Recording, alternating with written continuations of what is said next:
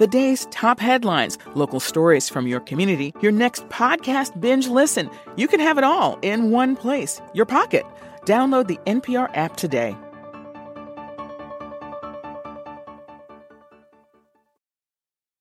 Esto es Radio desde NPR. Soy Daniel Alarcón. El primer Congreso Mundial de Brujería. Del 24 al 28 de agosto se reunirá en Bogotá el primer Congreso Mundial de Brujería. A él concurrirán los más importantes conocedores de esta ciencia en el mundo entero y se estima que la afluencia de turistas por este motivo será bastante numerosa. Esto que acaban de escuchar es de un programa de la radio colombiana que salió al aire en 1975 y que, como oyeron, anunciaba este gran evento. Además de las conferencias que sobre el tema se dictarán, es segura la presencia de grupos de Brasil, Venezuela y Haití que harán la parte práctica de este insólito congreso. Para informarnos acerca de los preparativos que se vienen realizando en la organización de este evento, hablamos con doña Josefina del Valle, gerente de la agencia de viajes La Rana y coordinadora del certamen. ¿Quiénes han confirmado del extranjero para venir a este congreso? Eh, mira, dentro de la lista que tenemos de gente confirmada tenemos a la doctora Telma Moss. Ella es especialista en psicotrónica y va a traer a Colombia la máquina eh, Killer, que es la que hace la fotografía del Aurea. También tenemos a Clarice Lispector del Brasil, Livio Binardi de la Argentina, Brenio Neto de Chile, tenemos a una famosa vidente de los Estados Unidos, Mary Nesnick. Y la lista continuaba. Doris Williams. Son bastantes y en distintos campos de la parapsicología, la alquimia, la astrología, eh, la brujería en sí, en fin, toda la gama. La coordinadora explicaba que el evento se dividiría en tres aspectos. El científico, a base de conferencias, una feria de exposiciones que incluía artes visuales relacionadas con magia, y por último uno más vivencial. Ese lo vamos a cumplir con las presentaciones rituales, con grupos auténticos del Brasil presentando su macumba, eh, el grupo de Haití presentando el vudú, tendremos un grupo de Venezuela, de la María Lonza, María Lionza, Vudú, Macumba o Candomblé, todos sistemas espirituales y de creencias que nacieron en América Latina y el Caribe, pero que tienen una parte de sus raíces en África. La verdad es que nosotros nos preguntamos, ¿la gente está respondiendo a este llamado? ¿Qué dicen las gentes cuando les hablan del Congreso de Brujos? Es increíble. Al principio le tenía un poco de miedo a la sola palabra brujería. Este es Simón González, el impulsor del Congreso, en una entrevista que le hicieron en ese momento. Entonces discutimos mucho. Esto va a traer reacciones. La gente no va a entender. Van a confundirnos con la magia negra, con la misa negra, con las brujas de las escobas es que en una sociedad católica y conservadora como la colombiana de mediados de los 70, que la capital del país fuera sede de los rituales brujos más importantes del mundo era casi una blasfemia. Pero en esa misma entrevista, Simón explicó que no se trataba de convocar a las brujas de las escobas, sino de abrir las puertas a distintas experiencias espirituales. Esta idea se sintetizaba en el eslogan del Congreso, a la sombra de lo diferente con amor y asombro a la sombra de lo diferente, con amor y asombro, es precisamente quitándole a la parte de magia negra y dándole a la magia negra un contenido espiritual.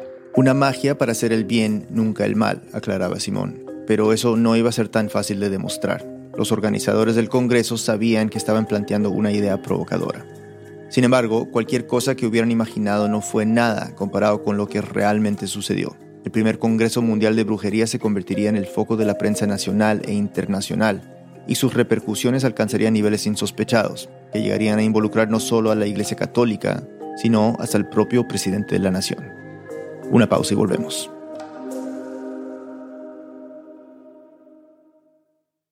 Hola ambulantes, vengo a pedirles un favor. Es un favor que les pedimos cada año y que nos ayuda a iluminar el futuro de Radio Ambulante.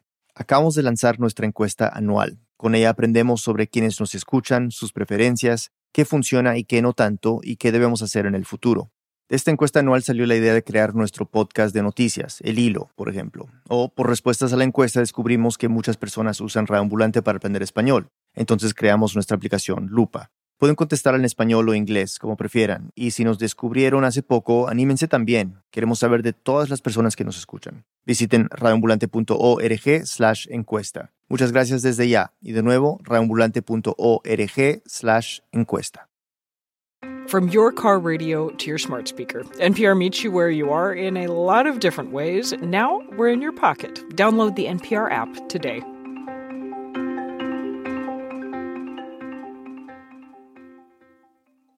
De lunes a viernes, los mejores periodistas políticos de NPR explican en NPR Politics las grandes noticias que se producen en la capital de Estados Unidos y en la sede de tu gobierno local. Y no se limitan a contarte qué pasó te dicen por qué es importante. Escúchalos todas las tardes. Fuerzas invisibles influyen el comportamiento humano y dan forma a nuestras ideas, nuestras convicciones y nuestros presupuestos. El podcast de NPR, Invisibilia, que en latín significa cosas invisibles, combina storytelling y ciencia y hará que veas tu propia vida de una manera diferente. Instead of scrolling mindlessly, engage mindfully with the NPR app. With a mix of on demand news, stories from this station, and your favorite podcast, you can relax without shutting off your brain. Download the NPR app today. What's happening on NPR podcasts? Money, power, tacos, white collar crime, green parties, black reparations. More of the perspectives that make your world a more vibrant place. NPR podcasts. More voices, all ears. Find NPR wherever you get your podcasts. Estamos de vuelta en Radio Ambulante. El historiador del arte Julián Sánchez González lleva años investigando esta historia. Aquí, Julián. Simón y Josefina murieron hace unos años, pero hay alguien que recuerda muy bien cómo empezó todo. Mi nombre es Claudia Restrepo. Sin embargo, en maya yo soy estrella solar amarilla.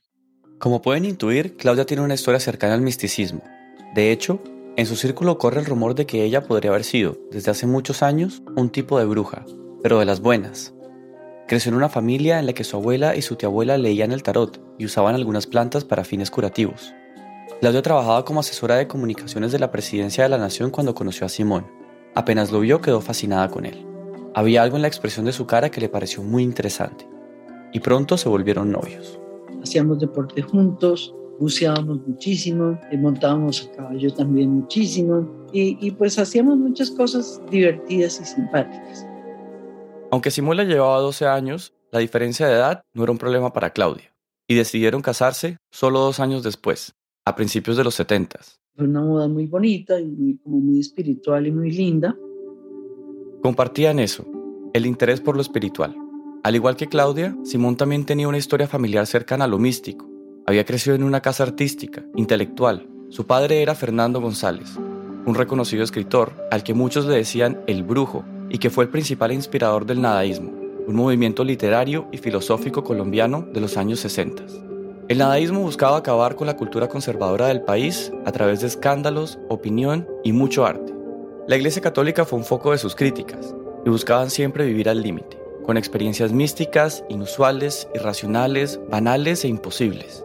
El nadaísmo estaba conformado por muchos artistas, filósofos y escritores, y entre estos últimos estaba J. Mario Arbeláez, un caleño que hoy tiene 81 años buscábamos hacernos conocer a través del escándalo, es decir, títulos de prensa, sorprendidos cuatro nadaístas a medianoche en el cementerio metropolitano haciendo el amor, o nadaístas eh, sabotean Congreso de Escribalos Católicos. Imagínate con esos títulos por entonces nos volvíamos así como repudiados por la gente sensata de la, de la comunidad, también nos volvíamos unos héroes para los muchachos rebeldes. Y aunque había estudiado ingeniería y administración de negocios en Estados Unidos y Francia, a sus 44 años, Simón seguía siendo un excéntrico de corazón y un hombre de muchas facetas. Había trabajado en el sector privado. Por la época en que se casó con Claudia, estaba pronto a fundar la agencia de viajes La Rana y era el director del Instituto Colombiano de Administración, donde daba seminarios de gerencia. Ahí tenía una oficina que parecía sacada de una película. Otamario la visitó una vez. Eh, era una especie de jungla Ahí tenía, en vez de matas, tenía prácticamente árboles. En vez de, alfombras, tenía hierba. Incluso a veces llevaba un tigrillo que tenía en la finca y lo, amarraba por ahí en un rincón mientras atendía a los gerentes. Esa oficina sería uno de los lugares donde se echaría a andar el plan para crear el primer Congreso Mundial de Brujería. El caso es que Simón tenía un amigo colombo-alemán llamado Klaus Wollert, que también ya falleció. A mediados de 1974, Klaus estaba por recibir en Bogotá a un grupo de empresarios alemanes que querían invertir en Colombia y le pidió a Simón que le ayudara a pensar qué hacer con los alemanes. Simón recurrió a su esposa. Simón me dijo, como tú eres una persona tan original, se te ocurren ideas raras y todo, ¿qué se te ocurre que le hagamos a los alemanes que vienen? Claudia enseguida pensó en una amiga, Beatriz Caro. Y ella era clarividente, ella echaba las cartas. Entonces a mí se me ocurrió, bueno, esto es algo divertido, raro, raro para los alemanes, mm, porque no los llevamos allá a que le lean a cada uno sus cartas? La casa de su amiga Beatriz quedaba en un sitio muy particular. Estaba cerca de un cementerio en Bogotá. Después de entrar, los visitantes pasaban a un pequeño estudio donde podían encontrar todo tipo de artefactos para lecturas y rituales, incluidos unos naipes y una bola de cristal. Y pues seguro pues hay fantasmas y todo, entonces de golpe traen información interesante. A Simón y a Klaus les pareció un buen plan. Así que cuando llegó la delegación de alemanes, los llevaron a la casa de Beatriz y uno por uno fueron pasando a una sala donde estaba ella. Bueno, el caso es que los alemanes salieron de ahí privados. Les pareció lo máximo, lo máximo, lo máximo. Luego, cuando fueron todos juntos a comer a la casa de Simón y Claudia, los alemanes no paraban de hablar de la experiencia que acababan de tener. Qué delicia, qué delicia esta reunión, no, esto fue algo único, nos dijo cosas maravillosas, todos encantados. Entonces en ese momento a mí se me ocurrió, les dije, ¿por qué no, por qué no financian un evento y que, se traigan muchísimas personas de, de varias partes del mundo con propiedades y capacidades como las de Beatriz o de ese estilo o algo parecido? A los alemanes les pareció una idea estupenda. Dijeron, bueno, perfecto, hagámoslo. Será el primer congreso de brujos, porque le pusieron ese nombre, porque si pone uno, primer congreso de clarividentes, primer congreso de yoga, eso no llama la atención. Pero si le ponen como la parte como misteriosa, miedosa. Entonces ahí sí la gente le llama la atención. El primer Congreso Mundial de Brujería ya estaba en marcha. Simón montó su centro de operaciones en la sede de la agencia de viajes La Rana. Lo primero que necesitaba era definir la agenda del Congreso. Quería traer a los mejores exponentes del mundo. Conexiones no le faltaban. Por un lado, siendo cercano a algunos miembros del nadaísmo, conocía a varias personas que podían ayudarlo a emprender esta hazaña. Y además, era el nieto del expresidente Carlos Eugenio Restrepo. Esto hacía que sus influencias estuvieran por todos lados, desde artistas hasta políticos y empresarios. Simón contaba con la inversión de los alemanes, pero también tenía pensado pedirles a sus amigos empresarios que lo apoyaran en su idea. Se los vendió como un evento único. Les decía que nunca antes en el mundo se había realizado un congreso de este tipo y que podía ser un buen negocio. Aquí otra vez, J. Mario.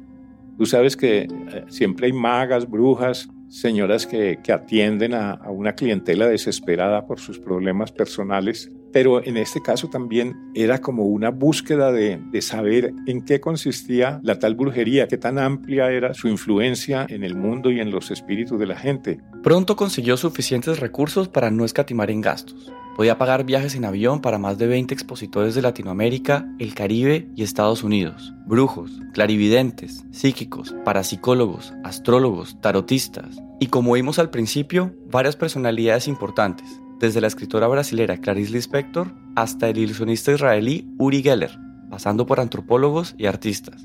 Así de variado sería el asunto.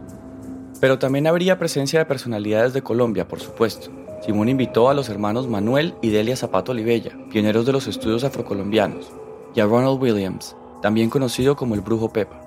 Pepa vivía en el archipiélago de San Andrés y Providencia y era una fuente de consulta para visitantes y residentes de las islas por sus conocimientos sobre botánica. Tenía un gran poder de manejo eh, espiritual, digamos, en el archipiélago, con una sonrisa especial que, que hacía que la gente lo, le tuviera mayor eh, credibilidad Pepa se presentaría en el Congreso junto a su banda de calipso y reggae llamada Black Dynamite.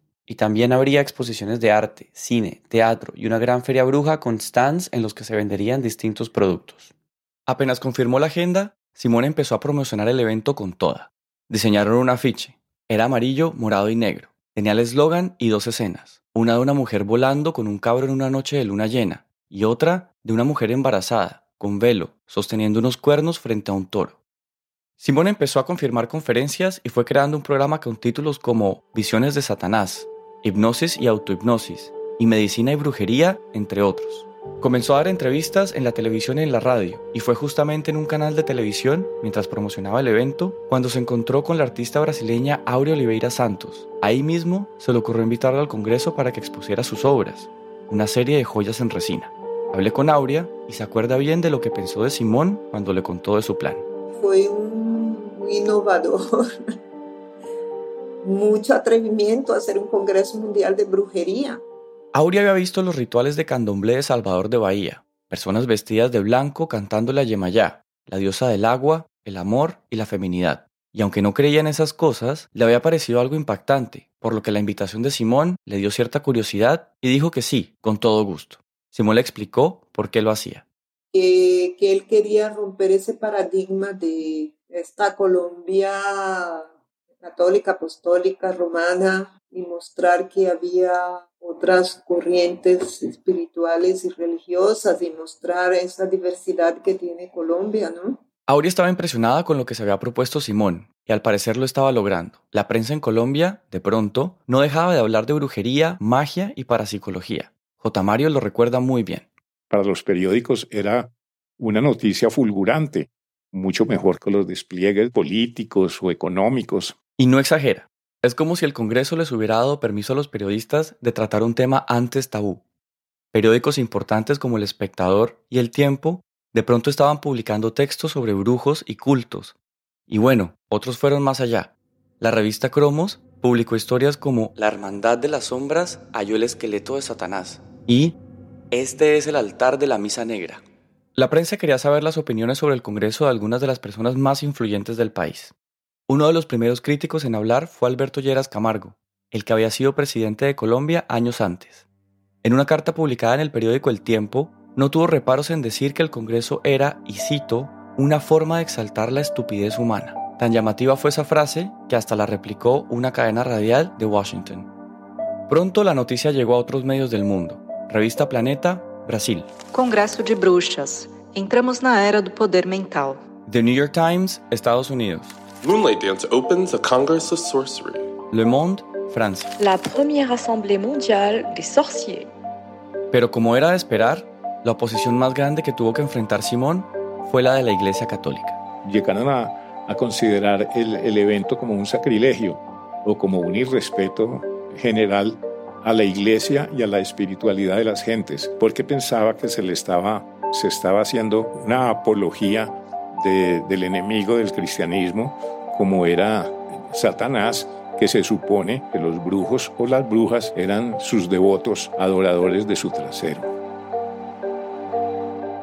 Distintos curas salieron a publicar sus mensajes en la prensa. Calificaban al Congreso como blasfemia e infantilismo religioso. Un cardenal dijo que los organizadores eran empresarios de la superstición, y la Conferencia Episcopal de Colombia habló de que la Iglesia se opone a la hechicería y de que el Congreso era un retroceso en la vida religiosa y civilizada. Pero no solo eso. La Iglesia le pidió a Simón que al menos cambiara el nombre del Congreso, que le sacara la palabra brujería y la reemplazara por un término menos escandaloso. Pero él respondió que no, pues consideraba que era necesario transformar el uso de la palabra brujo para reconocer a los líderes espirituales de diferentes comunidades.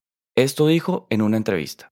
El brujo es un enamorado, es la imagen de la fuerza de todo aquello que no es materialista, sino del espíritu. Sus labores como médicos, curanderos y líderes sociales y políticos eran también muy importantes para Simón. Y, lejos de intimidarse, aprovechó la embestida de la iglesia para insistir ante la prensa que el diablo no estaba invitado al Congreso. Más bien, todo lo contrario. Aquí otra vez, Claudia. No fue que la hubieran puesto como decir, vamos a traer a los hechiceros más malos y perversos. No, no, no, no era esa la idea. La idea de Simón, por el contrario, era vincular a la brujería con el amor y unir diferentes espiritualidades. Pero no lograba convencer a los representantes de la iglesia, que estaban muy indignados con él. J. Mario lo recuerda pues desde luego hubo una, una gran controversia y una gran oposición eclesiástica. Incluso llegué a, a escuchar que eh, Simón González había sido excomulgado por la iglesia. Se decía eso, que la iglesia iba a excomulgarlo. Le pregunté a Claudia si recordaba algo de esto, pero me dijo que no. Para esa época ya se había separado de Simón, y pese a que fue su idea, no formó parte de la organización del Congreso. Como haya sido, a la par de las críticas, el Congreso también empezaba a recibir apoyo, decenas de cartas de personas fascinadas con la iniciativa. Hasta que llegó el día esperado. El 24 de agosto de 1975 se juntaron miles de personas, entre ellos políticos, embajadores, empresarios, publicistas y artistas, frente a un monumento de 10 metros de una figura precolombina en la Feria Internacional de Bogotá, un espacio para eventos masivos. Hubo palabras de Simón y de un mamo, un líder espiritual indígena de la Sierra Nevada de Santa Marta, y después convocaron un abrazo brujo para unir a todos los participantes.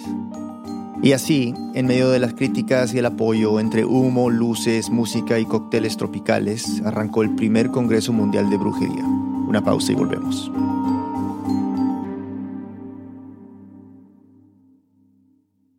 Hola ambulantes, soy Silvia Viñas. Si no nos hemos escuchado antes, les cuento. Soy la productora ejecutiva y presentadora de El Hilo, un podcast de esta misma casa, Radio Ambulante Studios y Device News. Cada semana tomamos una noticia clave de Latinoamérica y la contamos y analizamos mucho más profundamente que en esas decenas de titulares que nos abruman. Queremos entender nuestra región junto a ustedes con rigor, objetividad e independencia. Estrenamos cada viernes. Nos encuentran en elhilo.audio o en su app de podcast favorita. Book of the Day, The NPR, te ofrece lo mejor de la literatura de hoy en un podcast de bolsillo. Ya sea que estés buscando engancharte con las grandes preguntas de nuestro tiempo o escapar de ellas. Nuestros autores hablarán contigo todos los días, de lunes a viernes. Incluimos todos los géneros, estados de ánimo y estilos de escritura. Ponte al día con los grandes libros del momento en 15 minutos o menos. Imagina que pudieras llamar a un amigo y decirle, Encontrémonos en el bar y cuéntame qué pasa con la economía. Ahora, imagina que esa pudiera ser una forma divertida de terminar el día. Justo eso es lo que hacemos dos veces a la semana en el podcast Planet Money de NPR. Es la economía, pero bien explicada. What's happening on NPR podcasts? More neighborhoods and more perspectives. The more of the world that you hear, the more you hear the world as it really is. NPR podcasts. More voices, all ears. Find NPR wherever you get your podcasts. ¿Qué onda? Les habla Félix Contreras del Out Latino, el podcast de NPR Music donde hablamos sobre la cultura, música y el patrimonio latino con los artistas que lo crean. Escuchen ahora el podcast Alt Latino de NPR. Estamos de vuelta en Radio Ambulante. Julián nos sigue contando. Más de 160 corresponsales de medios de comunicación nacionales y 138 de medios internacionales se reunieron para cubrir el primer Congreso Mundial de Brujería. Uno de ellos era Fernando Cano, en ese momento un novato fotógrafo del periódico El Espectador. Aquí, Fernando. Yo creo que era como una doble emoción, por lo que era casi que mis primeras salidas como fotógrafo, y segundo por el tema. Por esa época, Fernando estudiaba filosofía en la universidad y le parecía fascinante ir a ver de qué se trataba todo esto de los brujos. Y este fenómeno de la parapsicología pues me, me tenía así como rondando en la cabeza.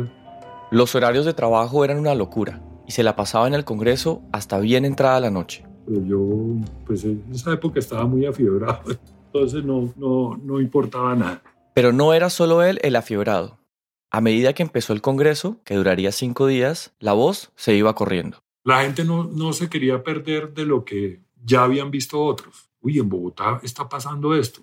¿Ya fuiste? Yo creo que fue la curiosidad nos sacó a todos de la cama y de, y de la runche y de la aburrición. Se calcula, según estimados de la prensa, que alrededor de unas 5.000 personas llegaron el día de la inauguración del Congreso. Fernando estaba fascinado con todo lo que veía.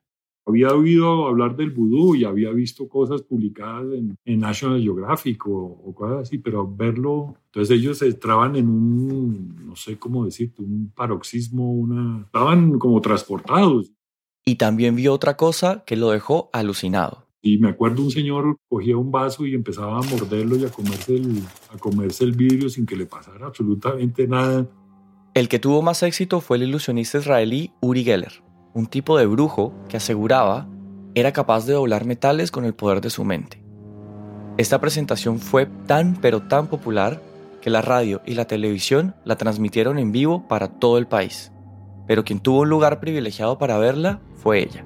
Bueno, yo me llamo Mary Josephine Smith, así me bautizaron. Aunque todos le dicen Mary Jo. Mary Jo tenía 16 años cuando se celebró el Congreso. Por recomendación de su mamá, otra escritora nadaísta apodada Rosa Girasol, la asignaron como la guía bilingüe del ilusionista durante los días del evento.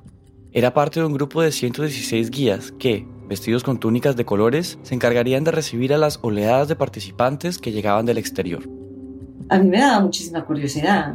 Eh, a todo el mundo le daba muchísima curiosidad. Mientras Uri hacía su presentación, Mary Jo no le podía sacar la mirada de encima.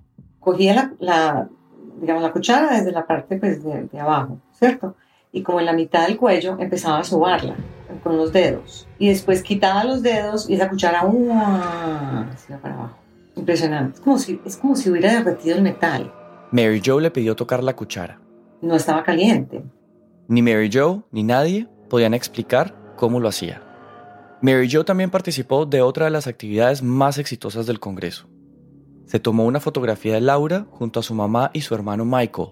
Se trataba de algo que estaba muy en boga en ese momento. Se llamaba el método Kirlian. Era una máquina con grandes tubos conductores conectados a un pequeño sensor que se utilizaba para fotografiar la energía electromagnética de los seres vivos. Eso fue espectacular ver eso, porque era como una Polaroid, en el sentido que salía la, la, la, la foto salía y nos tomamos una foto. Y el aura de ellos era como naranjada y estaban juntos, y la mía era morada y estaba al lado de ellos. Para Mary Jo, eso demostraba algo muy claro. Había más compatibilidad entre ellos que la, la que había entre mi mamá y yo. Esta máquina era tan cotizada que hasta el mismísimo presidente pidió que se la llevaran a la casa presidencial, unos días antes de que el Congreso iniciara.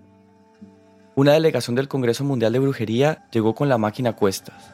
Allí, Simón y su comitiva visitaron al entonces presidente Alfonso López Miquelsen y a su esposa Cecilia Caballero Blanco. En un salón del palacio prepararon todo para tomarle una fotografía Kirlian a la primera dama, quien estaba ansiosa por saber qué le depararía su aura. Al otro día, un periódico reportó que Cecilia había sido sometida a una descarga de, y abro comillas, medio millón de voltios en alta frecuencia, dando como resultado una lectura de gran energía. Y la revista Cromos reveló que la lectura había notado problemas circulatorios y gastrointestinales, así como otros temas personales, y cito, que no sería ético darlos a conocimiento público. En la delegación que fue de visita al palacio también está otra de las invitadas de lujo del Congreso, Clarice Lispector. Ella, al ser una de las invitadas más prominentes, recibió el mayor interés y atención del grupo por parte de la pareja presidencial y la prensa. Su participación en el Congreso estaba programada para que leyera uno de sus últimos cuentos cortos, una historia mística y misteriosa titulada El huevo y la gallina. La bienvenida del presidente López Miquelsen a la delegación era un reflejo de la curiosidad y asombro que suscitó el Congreso de Brujería. El lugar donde se tomaban las decisiones políticas más importantes del país le daba cabida, desde el principio, a la presencia de Simón y sus brujos. El Congreso siguió convocando a muchas personas y el penúltimo día pasó algo insospechado. En medio de la multitud y de las sesiones de hipnosis, telepatía y rituales, entró por la puerta principal el monseñor Rafael Gómez Hoyos, una de las mayores autoridades de la curia de Colombia. Vestido de civil, con un abrigo y pantalón negros para evitar llamar mucho la atención, Monseñor empezó a caminar por el lugar.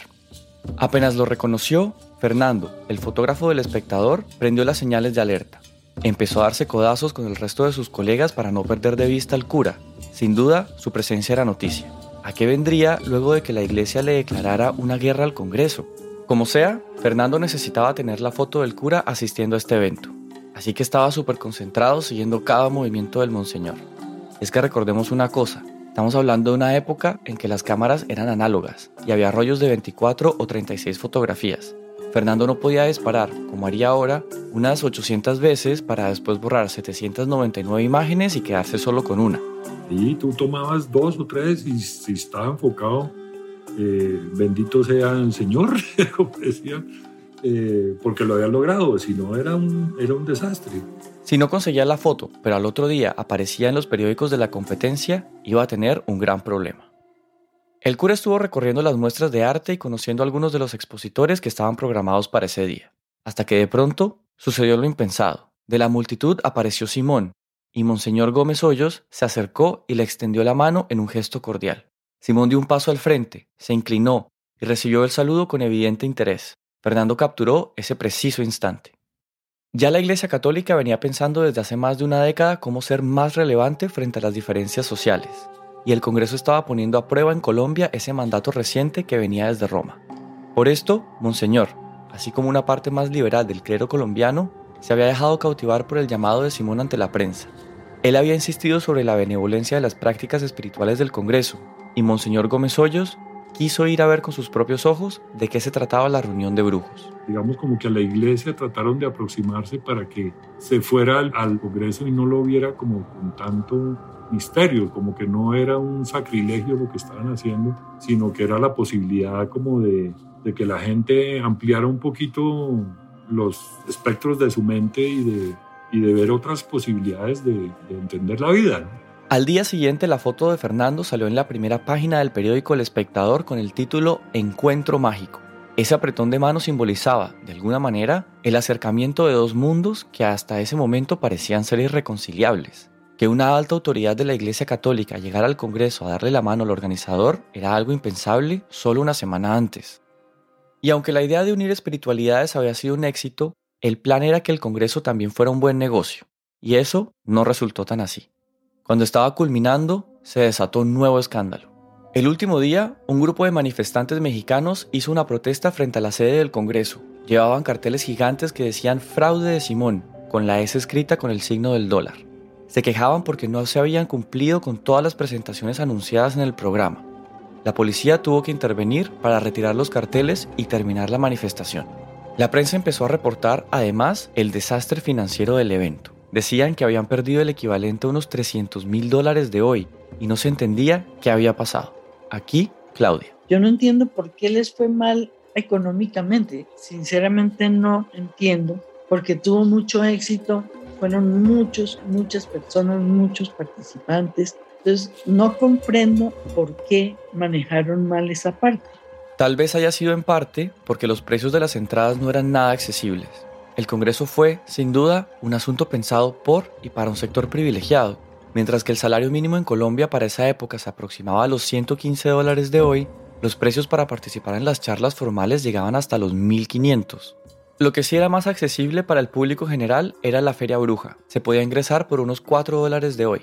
Eso explica, de alguna forma, los desorbitantes números de asistencia que tuvo el Congreso. En la feria había stands que vendían cosas que poco y nada tenían que ver con la temática del evento. Esta es Aurea, la artista brasilera que ya escuchamos antes. Quizás el Congreso quiso abarcar mucha cosa, entonces lo único que no me cuadró fue como, como que en aquella época que yo vi unos electrodomésticos, yo digo, pues eso parece venta de contrabando. Venta de neveras, estufas, licores, tapetes, artículos de limpieza y hasta carros en medio de un evento que promovía la conexión con la naturaleza, la mística, la magia y la diferencia de creencias. No parecía ser demasiado coherente. En su momento, Simón justificó la quiebra con la mala publicidad que recibió el Congreso en la prensa. Para él, fueron las posiciones reaccionarias de la Iglesia y de algunos políticos colombianos las que explicaban que el Congreso no cumpliera con unas metas incluso más altas de asistencia. El escándalo económico haría frenar el interés que tenían las delegaciones de México, Puerto Rico, Brasil y Estados Unidos de hacer una segunda versión del Congreso en sus países. El de Bogotá ha sido, hasta el momento, el primer y único evento de su especie, y tan atractivo fue que hasta en el Chavo del 8 se habló de este tema. Pero de todos modos, no está en su casa la bruja del 70. ¿Que no ha regresado de Bogotá? Por cierto, que hace poco hubo un congreso de brujos, ¿eh? Bueno, no, por eso quiero decir que la señorita Cleotilde sea bruja, ni mucho menos. Hacer esto hace casi cinco décadas fue un riesgo. Y es que si bien en ese entonces mucha gente practicaba este tipo de cosas, la mayoría lo hacía a puerta cerrada, por miedo a ser juzgada. Las consecuencias podían, en su momento, ser nefastas, yendo desde chismes malintencionados al rechazo social. Y quizás, en palabras un tanto optimistas de J. Mario, el mayor legado del Congreso haya tenido que ver con eso. Porque desde entonces no volvió a haber ninguna agresión ante ese tipo de prácticas. El espectáculo verdaderamente era soberbio, era una maravilla, tanto los personajes que participaban en ello, sino el público que se volvía también como parte del, del espectáculo. Hippies, obreros, empresarios, afrodescendientes, señoras burguesas, indígenas, adolescentes, campesinos. El Congreso fue un experimento que unió bajo un mismo techo a un caleidoscopio de culturas. Y para mí, el solo hecho de que se juntara gente tan diversa, en un evento que sucedió hace casi 50 años y en Colombia, un país tan conservador que ha sido hasta llamado el país del Sagrado Corazón, eso ya fue un logro.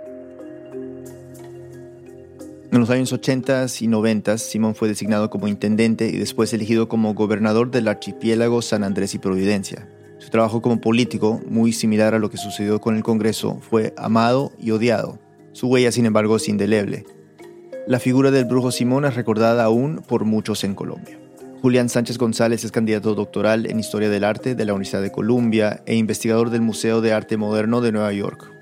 El primer Congreso Mundial de Brujería hace parte de su tesis doctoral sobre arte y espiritualidades del siglo XX en las Américas y el Caribe. Coprodujo esta historia con Aneris Casesus. Aneris es productora de Radio Ambulante y vive en Buenos Aires. Este episodio fue editado por Camila Segura, Nicolás Alonso y por mí. Bruno Celsa hizo el fact-checking. El diseño sonidos de Ana Tuirán con música original de Remy Lozano y Ana. Gracias a Jonathan Rivera, Roberto de Subiría, Daniela Cepeda, Gustavo Bush, María Teresa Guerrero e Irma Bermúdez Davis por su ayuda con esta historia. El resto del equipo de Reambulante incluye a Paola Aleán, Lizeth Arevalo, Andrés Aspiri, Pablo Argüelles, Diego Corso, José Díaz, Emilia Arbeta, Camilo Jiménez Santofimio, Juan David Naranjo, Ana Pais, Laura Rojas Aponte, Barbara Sawhill, David Trujillo, Elsa Liliana Ulloa y Luis Fernando Vargas. Natalia Sánchez Loaiza es nuestra pasante editorial. Selene Mazón es nuestra pasante de producción. Carolina Guerrero es la CEO. Radio Ambulante se edita en Hindenburg Pro. Si eres creador de podcast y te interesa Hindenburg Pro, entra a hindenburg.com slash radioambulante y haz una prueba gratuita de 90 días. Radio Ambulante cuenta las historias de América Latina. Soy Daniel Alarcón. Gracias por escuchar. These days, it can feel like the news is fighting for your attention wherever you turn, but staying informed shouldn't be a battle. Everything you need to navigate the stories that matter to you is at your fingertips. The NPR app cuts through the noise, bringing you local, national, and global coverage. No paywalls, no profits, no nonsense. Download the NPR app in your app store today, or you can go to npr.org/app.